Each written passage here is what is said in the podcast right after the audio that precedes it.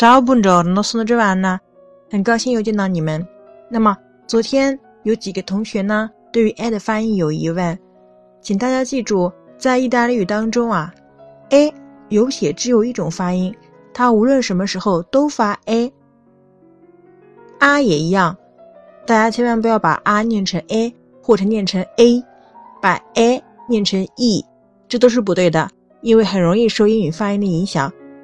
所以说，请大家务必在初学的时候呢，就把这个元音念得非常清楚。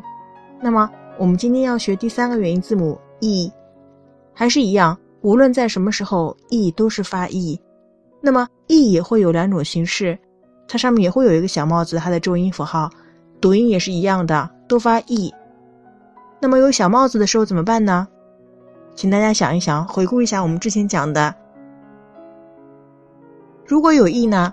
重音就落在了这个 e 上面，avete capito？e 的发音比较简单，请大家跟我朗读一下，注意有重音的部分：si、nidi、diti、vini、vili、vidi、lidi、simili、nitidi、fini、capi。